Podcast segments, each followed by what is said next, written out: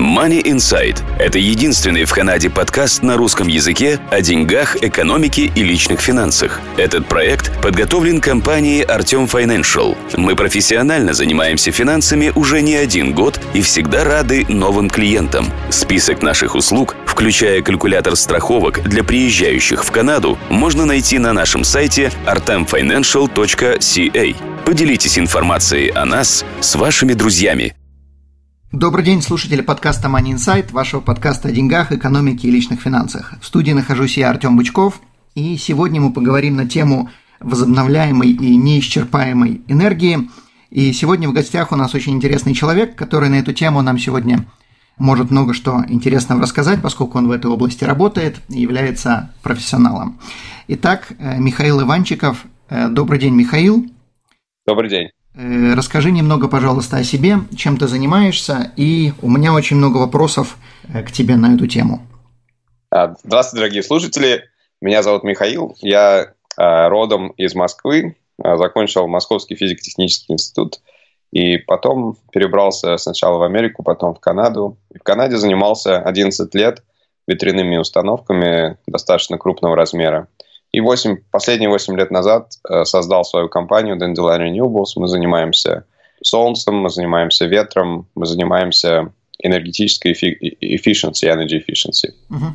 Эффективностью, да, понятно. Отлично. Какое у тебя образование? У меня образование, сначала я power engineering, то есть инженер-физик э, по энергетике из физтеха. Потом после этого я еще развлекался, пошел на мехмат – и занимался как бы математикой чистой вечерным, на вечернем факультете. Ну и незаконченное PhD.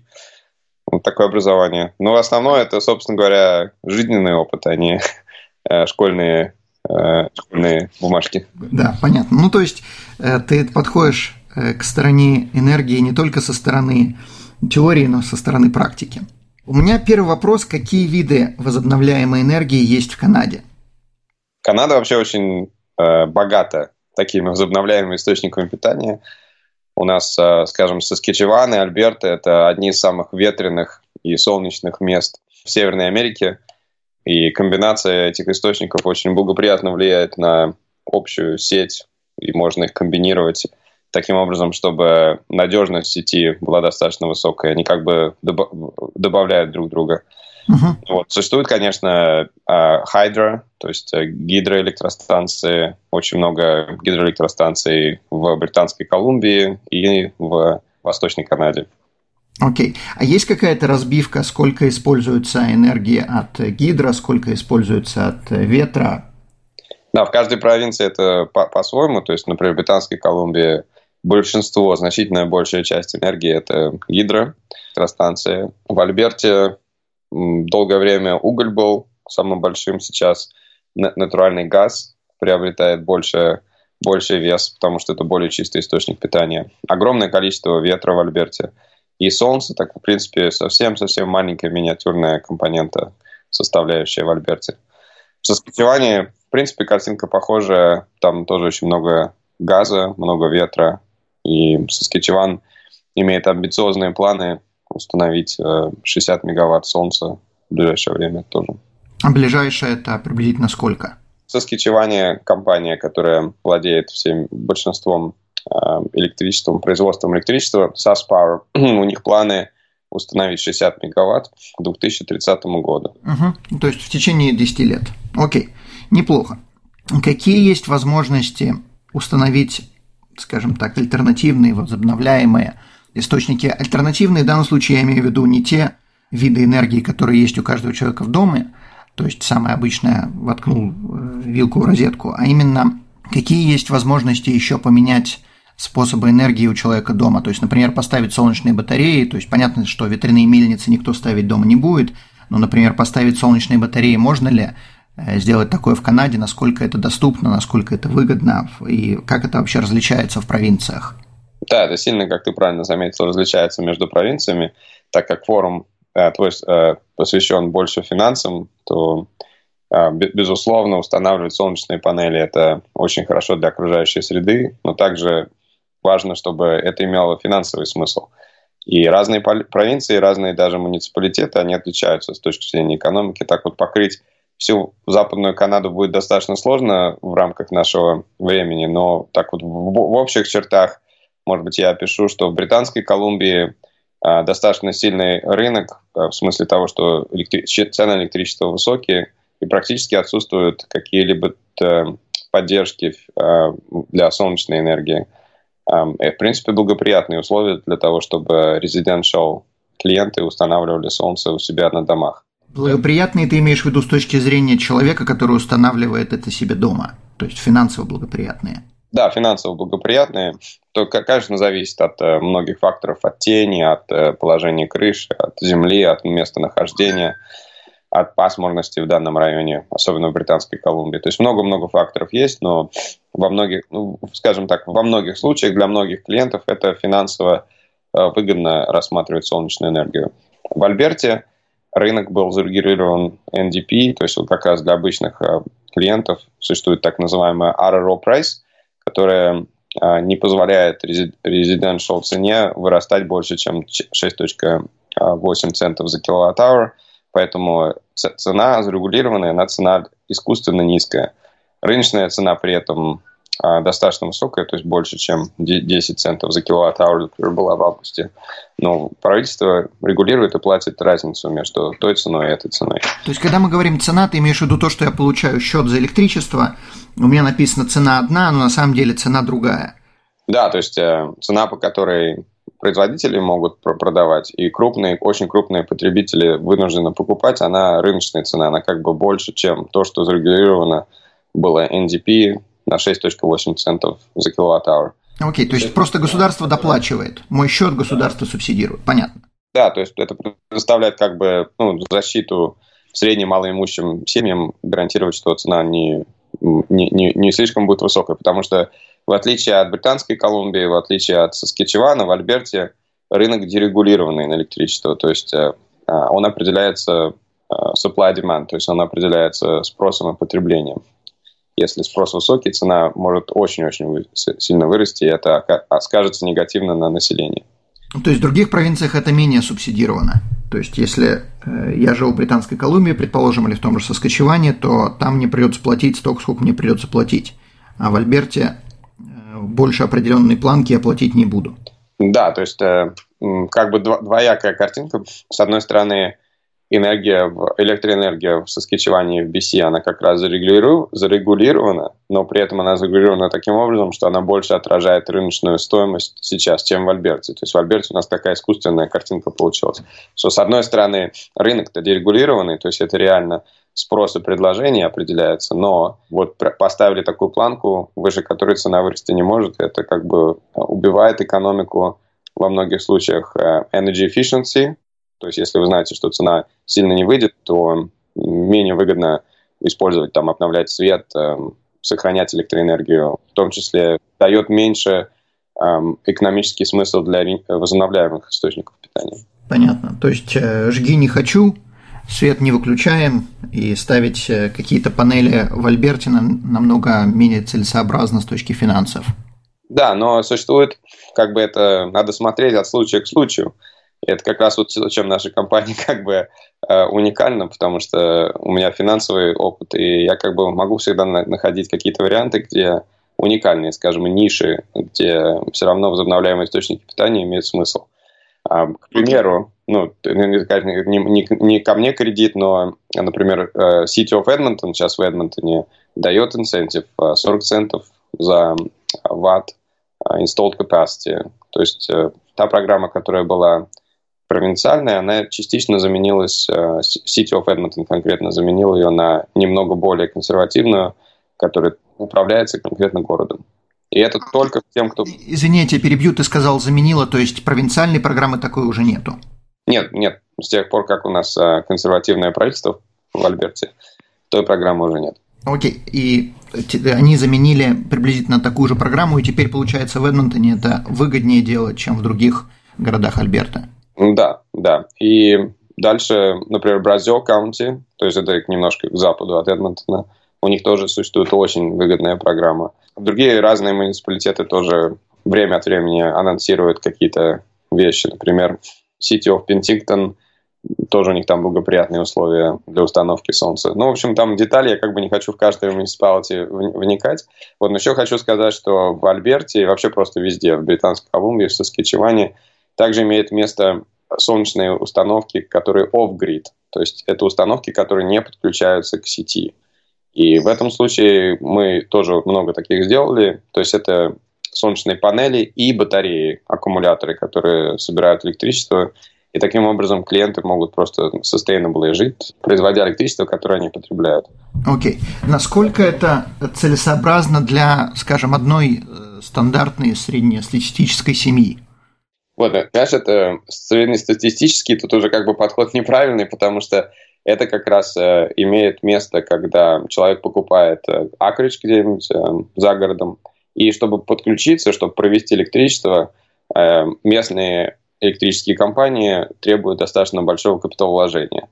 Вместо того, чтобы тратить это капиталовложение на подключение к сети, часто имеет смысл, экономический смысл, сделать просто off-grid solar проект и таким образом быть отключенным от, от системы и полностью. Сам, жить самостоятельно, крутиться в своей тарелке, понятно.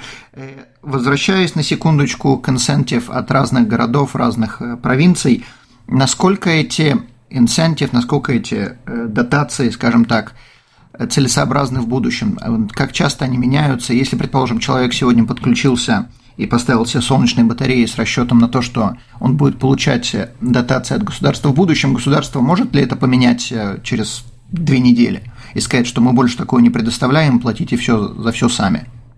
Ну, Канада, в принципе, цивилизованная страна, поэтому такие вещи не случались на моей памяти. Вот. Если система построена под какие-то специфические программы, то э, программа продолжает как бы платить э, на протяжении системы, на протяжении жизни системы, на протяжении срока, под которым был контракт подписан. Окей, okay. то есть вот, например, у Альберты был этот инцентив, и они продолжают платить вне зависимости от того, что Альберта сама уже больше не, не предоставляет такие дотации. Да, в Альберте инцентив был такой, что на самом деле они возвращали твой изначальный капитал. То есть они возвращали, процент изначального капитала. То есть люди уже деньги получили, а, а дальше, дальше уже не важно, дальше уже правительство не, не, не обязано Понятно. Это не то, что они каждый месяц просто субсидируют это, это на постройку, на установку. Понятно. Это вот ты, ты спросил про Альберту, я тебе сказал, как в Альберте. В Соскичеване, например, немножко другая ситуация. То есть есть программы, которые, под которые ты производишь электричество. То есть мы сейчас построили сами для себя большой проект – а, в Maple Creek в Саскичеване, где мы купили землю, мы построили ground mount систему достаточно большого размера. И у нас с SAS Power, с utility компанией, на 20 лет контракт. Они нам гарантируют всю энергию, которую мы производим, покупать по фиксированной цене. Вот, в принципе, то есть э, есть, наверное, очень маленький риск того, что они решат выйти из контракта, но там с точки зрения легальной, с точки зрения закона, им будет это очень сложно сделать. И я не думаю, что это существенный риск. Окей. То есть вы это сделали, как бы отключаясь на секундочку э, от темы, э, вы это сделали как бы с точки зрения инвестиций. То есть вы поставили э, проект, э, подняли проект и предоставляете им энергию, которую у вас э, государственная контора или, скажем так, квазигосударственная контора покупает. Да, да, то есть э, я говорю еще раз скажу, что как бы с моим финансовым опытом и сознанием местного рынка на Западной Канаде. Мы как бы долго ждали самые лучшие программы, самые лучшие возможности, выбрали самое лучшее место, и вот как бы наконец-то как, э, как собственники инвестировали в систему. Интересно. Окей, хорошо, продолжаем нашу тему. В каких провинциях на данный момент стоит устанавливать солнечные панели? Э, то есть в данном случае я говорю не о конкретном каком-то человеке, а вот э, наши слушатели по всей Канаде Э, где люди должны сразу бежать и задумываться на эту тему, а где это не очень целесообразно? В любом случае думать очень-очень полезно. В каждой провинции надо думать. А во всех провинциях сейчас существуют как бы challenges или ну, сложности с солнечным, чтобы вот просто вот не думая броситься и, и делать. То есть надо обязательно либо самим сделать финансовый анализ, либо, может быть, пообщаться с компаниями, которые вокруг вас а, существуют, которые разбираются в рынке, которые не будут просто так вот тупо продавать вам систему, а которые объяснят, почему и как, как лучше, как оптимизировать систему, чтобы она приносила вам деньги. Ну так вот, еще раз пройдусь по провинциям. В Британской Колумбии очень сильный рынок, очень большая цена на электричество. challenges какие там, что правительство, несмотря на то, что как бы в целом зеленое, но никаких субсидий зеленой энергии там нету. Еще челленджи такие, что среди этих трех провинций, Альберта, Саскетчеван и BC-BC, а, самая как бы облачная провинция и солнечный ресурс там не, не, не такой хороший, как в Альберте и Саскетчеване. Дальше двигаясь по Альберте, я сейчас объяснил, что существует этот price cap, на цена на электричество как бы достигает потолка и дальше не, не, не, не идет. То есть, в принципе, люди, которые имеют долгосрочный взгляд на жизнь, понимают, что это не а, sustainable для правительства платить, платить разницу, что этот кэп, он был вообще, в принципе, когда принят, он был на 5 лет принят. То есть, скорее всего, либо он просто истечет, сам 5 лет кончится, либо консерваторы просто этот кэп снимут, и тогда у нас будет свободный рынок, и тогда опять все будут э, подвержены риску того, что цена на электричество может пойти наверх. То есть, если взять такой долгосрочный взгляд на вещи, то, в принципе, в Альберте имеет смысл задуматься о, Солнце. Это подтверждается, подтверждается тем, что, эм, например, цены на нефть сейчас пошли наверх, то есть предполагается, что здесь будет больше потребление электричества, а так как рынок дерегулированный, то если будет большее потребление, то цена не, не, неизбежно пойдет наверх. В общем, если следовать такой логике, то и подтверждается большими проектами, которые, над которыми мы сейчас работаем. То есть много больших проектов, 5 а, мегаватт, 10, 20, 400 мегаватт проект, который сейчас вот Грингейт делает, и мы, мы вместе с ними работаем. То есть мы, мы подписали договор вместе с ними помогать им. То есть вот э, учитывая, как, какой сейчас активность на, Альберт, на рынке Альберта, подтверждает то, что есть видение, что цена пойдет наверх, и, и большие инвесторы уже начали реагировать на это. В до, да, скажем, если бы мы подкаст имели, э, у нас с вами подкаст был бы неделю назад, я бы сказал просто, это самая лучшая провинция сейчас для солнечной энергии, потому что правительство очень сильно поддерживало его, вдобавок к тому, что цены были очень высокие. К сожалению, э, два дня назад ситуация изменилась. SAS Power Corporation отменила Net Metering Program, э, приостановила ее на неопределенный срок. Поэтому без Net Metering Program вообще сейчас возникает вопрос, как подключиться к сети. То есть мы можем по-прежнему сделать э, self-consumption мод, когда э, человек э, все, что он производит, он потребляет. Он не имеет права продавать ничего обратно в грид. Но это сильно влияет негативно на экономику проекта. И, в общем, надо дальше разбираться и искать возможности в Соскичеване тоже продолжать устанавливать солнце, так как мы устанавливаем. Угу. А что в других провинциях, как Онтарио, Э, Манитуба, Нова-Скоша. Есть там какие-то экономические смыслы делать анализ и устанавливать солнечные батареи или какие-то другие источники энергии? Ну, я сразу скажу, что мы как бы не активны в этой части Канады. А в э, Онтарио был небольшой перекос 10 лет назад или что-то тому подобное. Объявили Feed-in Tariff Program э, с ценой на, на солнце, которое продается обратно в грид – не, не, скажем, не 10 центов, не 5 центов, а 80 центов за киловатт-авр. Понятное дело, что это такая субсидия, несмотря на то, что солнце было не такое дешевое, как сейчас, то есть э, цены на солнечные панели не продолжают падать, но все равно 10 лет назад 80 центов за киловатт-авр за солнечную энергию, которая продавалась в грид, это было просто как золотая лихорадка. И многие компании из Альберты э, двинулись, переехали в Онтарио для того, чтобы устанавливать как можно больше. И это, в принципе, негативно сложилось на бюджете всей провинции. То есть был такой не очень, по-моему, перекос с точки зрения поддержки солнечной энергии. Ну и сейчас опять в Онтарио консерваторы, которые отменили все программы, а, так как, в принципе, имел место быть перекос раньше. Окей. Okay. Я, я как бы объясню слушателям, что значит продажа электричества в грид. Поправь меня, если я не прав. То есть вместо того, чтобы вы покупали электричество и пользовались им, вы вырабатываете электричество, неважно каким способом, и продаете его обратно тем же самым как бы электростанциям, и вам за это платят, вот в данном случае, 80 э, центов. Потом, давай я добавлю, чтобы слушателям было еще больше понятно. Значит, вот когда вы работаете как возобновляемый источник генератор, то все, что вы произвели, вы продаете обратно в сеть, за определенные деньги, то есть за определенное количество а, центов, которые платятся за киловатт-авр, которые вы доставляете обратно в сеть. Вот так, это, это определяется программа Feed-in Tariff, это определяется ряд программ, которые сейчас в Saskatchewan. Этим определяются Independent Power Producers, которые строят солнечные солнечные проекты в Альберте на большом размере. Значит, это одна, один, одна схема. Вторая схема – это net metering или net billing. Это если вы клиент, и у вас есть потребление электричества, и вы вдобавок к своему потреблению электричества устанавливаете возобновляемый источник питания, который первая его цель – это offset. Сейчас То есть обеспечить себе электричество. Да. Его первая цель – это сэкономить вам количество электроэнергии, которое вы потребляете из сети. То есть, если вот запустили стиральную машинку, а сейчас солнечный день, на самом деле стиральная машинка будет работать на солнечной энергии у вас. И вы избегаете покупать это количество электроэнергии из сети. Дальше, а, когда вы делаете net metering, net billing, будут времена, когда день очень солнечный, а вы решили поехать э, отдыхать куда-то, и у вас дома нет, потребление низкое. Поэтому излишки солнца, которые производятся, они продаются обратно в сеть.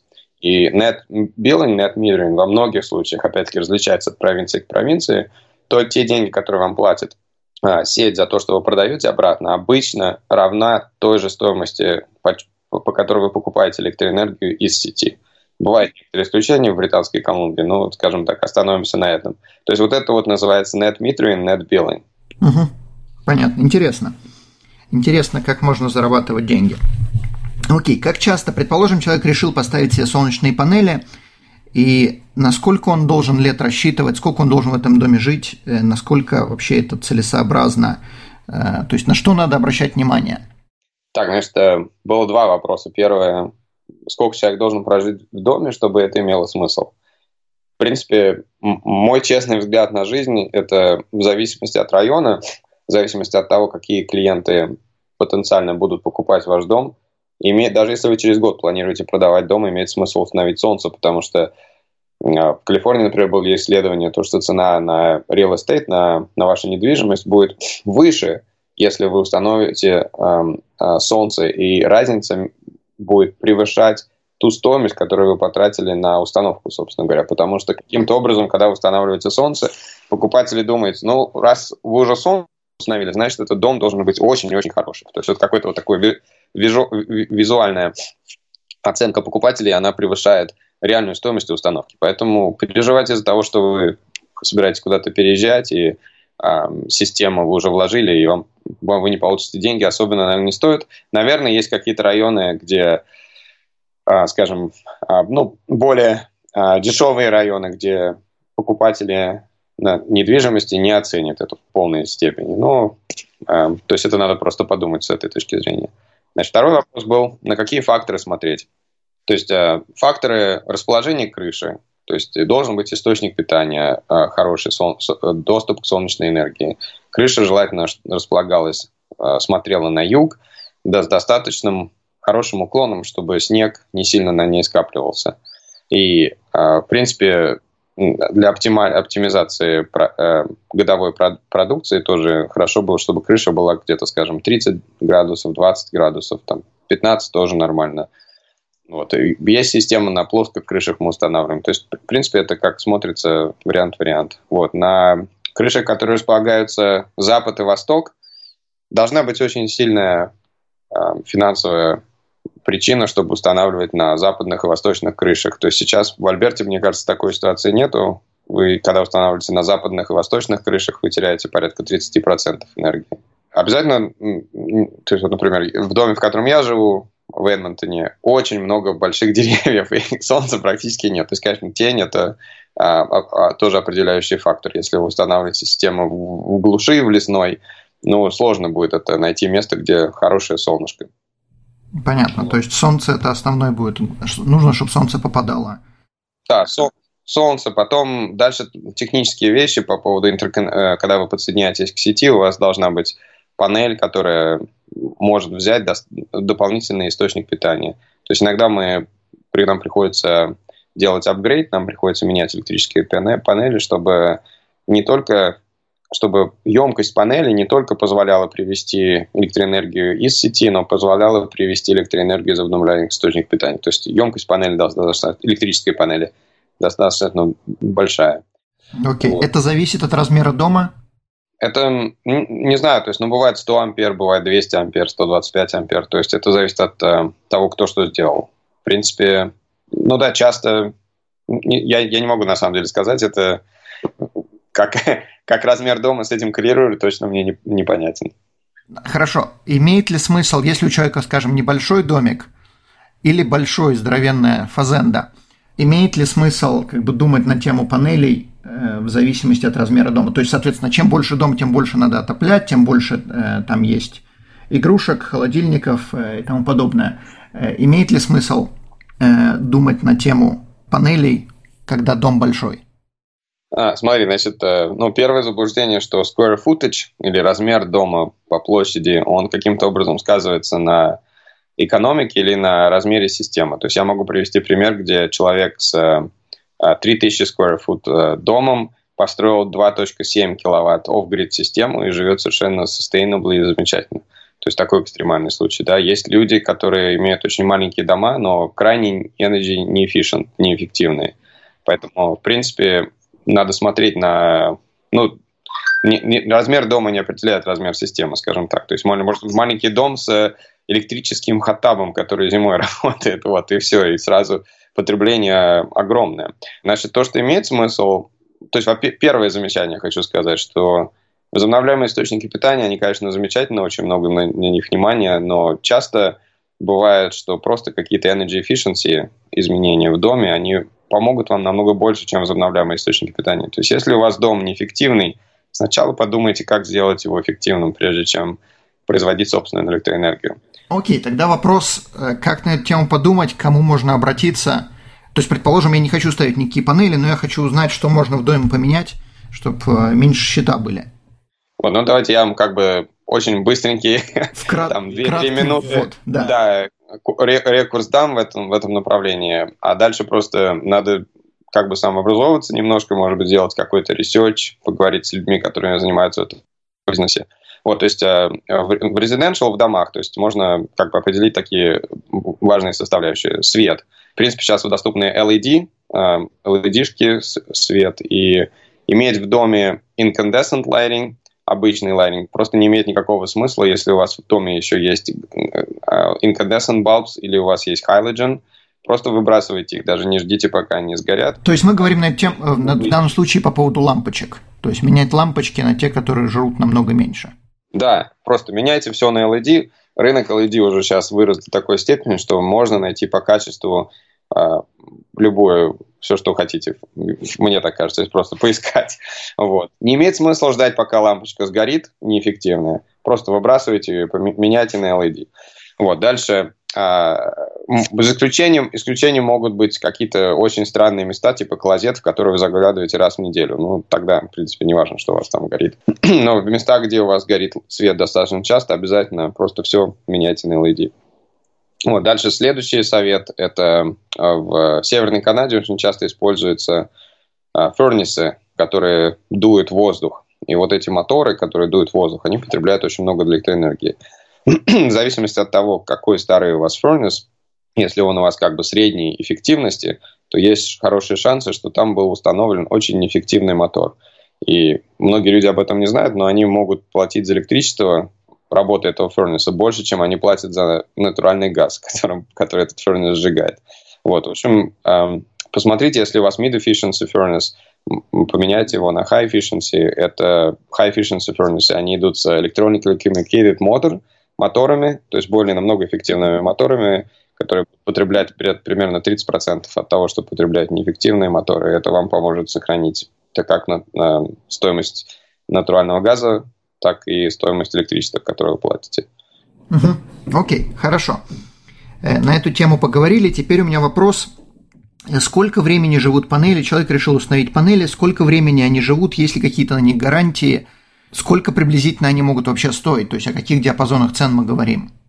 Да, ну, а, значит, э, в принципе, оборудование достаточно надежное, которое в солнечной энергетике используется, потому что нет движущихся частей.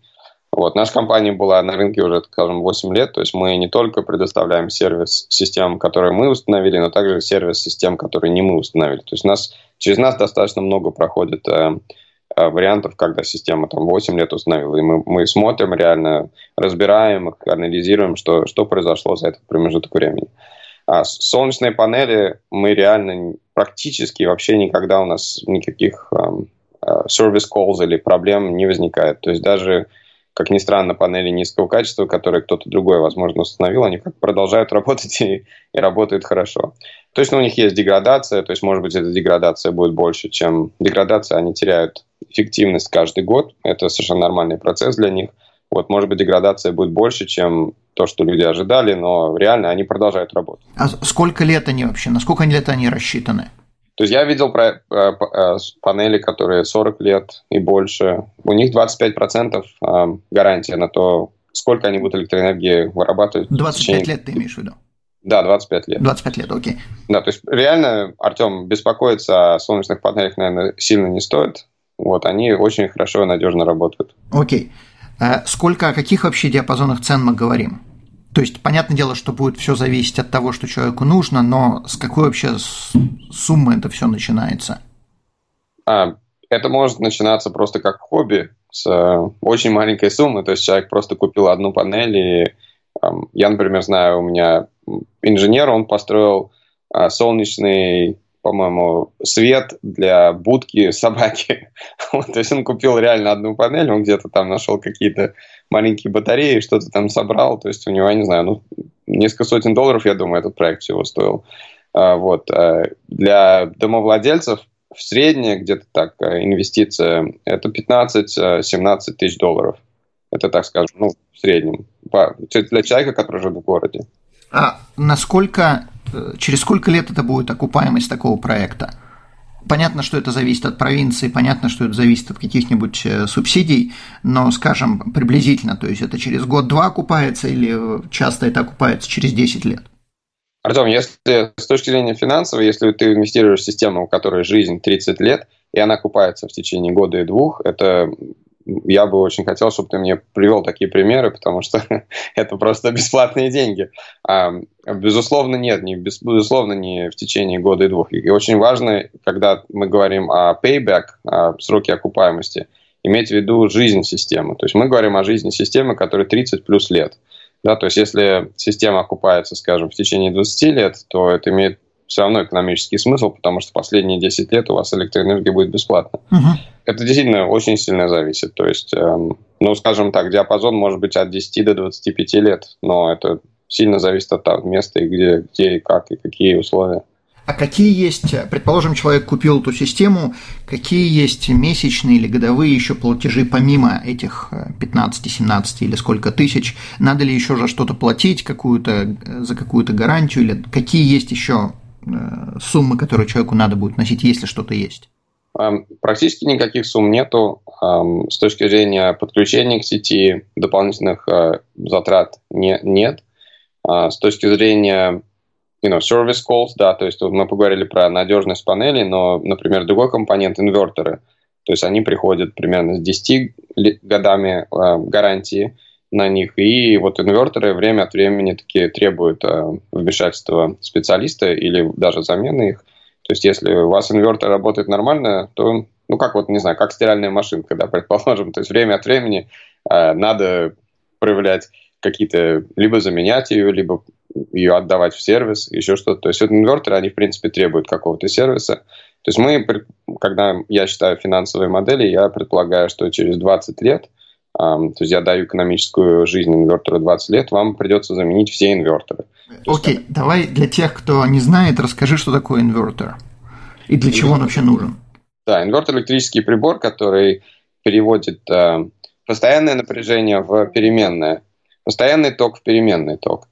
Э, то есть э, солнечные панели, они производят э, постоянный ток, а тот ток, который мы потребляем в розетке, в большей части, это переменный ток.